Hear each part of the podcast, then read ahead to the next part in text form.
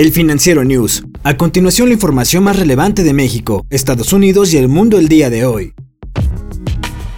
Un influyente funcionario de la administración de Donald Trump se reunió en secreto con un representante del régimen de Nicolás Maduro en la Ciudad de México en septiembre, con el fin de negociar la salida pacífica de la presidencia del líder venezolano.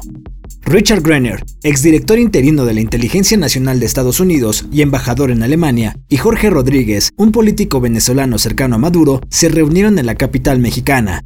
Se dice que el secretario de Estado, Mike Pompeo, y el resto del Departamento de Estado no se les informó sobre este viaje. Grenell buscó discutir la salida de Maduro, de acuerdo con dos de las personas familiarizadas con este asunto, pero no está claro si Rodríguez y Maduro estaban abiertos a esta posibilidad. El presidente Donald Trump ha intentado alcanzar algunos logros en la política exterior antes del 3 de noviembre, día de las elecciones presidenciales, incluidos los acuerdos de paz de Medio Oriente, el retiro de tropas de varios países y la liberación de rehenes estadounidenses que se cree están retenidos en Siria. De acuerdo con algunos funcionarios de salud, Alemania y España corren el riesgo de perder el control sobre el coronavirus. El rebrote de la enfermedad en el continente ha llevado a los funcionarios desde Irlanda hasta República Checa a imponer restricciones más estrictas para tratar de controlar la propagación. Todo esto sin tener que recurrir nuevamente a cierres nacionales que podrían arruinar las recuperaciones económicas. Las autoridades españolas ya están contemplando un toque de queda para Madrid, el país registró 6.114 nuevos casos este miércoles, lo que eleva al total a 1.005.295 personas.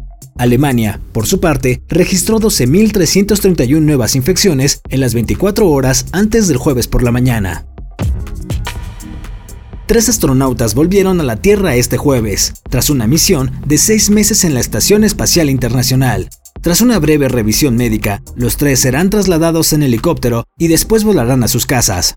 Como parte de las precauciones adicionales, debido al coronavirus, los miembros del equipo ruso de rescate que recibió la tripulación fueron sometidos a una prueba de detección del COVID-19 y se limitó el número de personas involucradas en las labores de recuperación.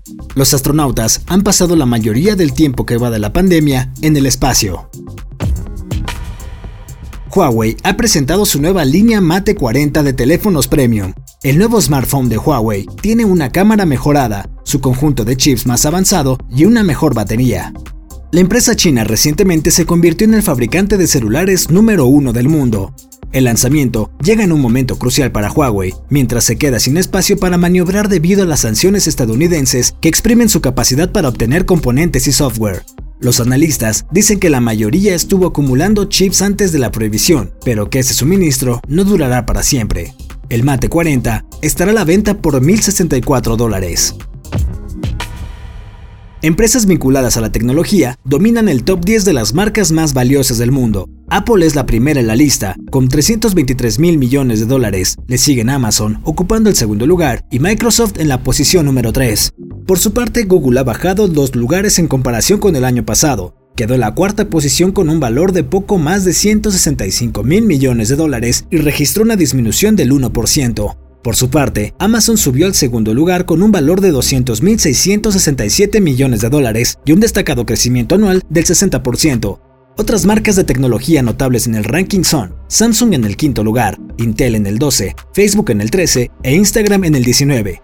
Las empresas de plataformas de entretenimiento como Spotify y Netflix también han tenido un gran éxito en estos últimos meses en los que el mundo sufre la pandemia del COVID-19. Yo soy Daniel Maldonado y la producción es de Daniel Díaz El Mou. Hasta la próxima entrega del Financiero News.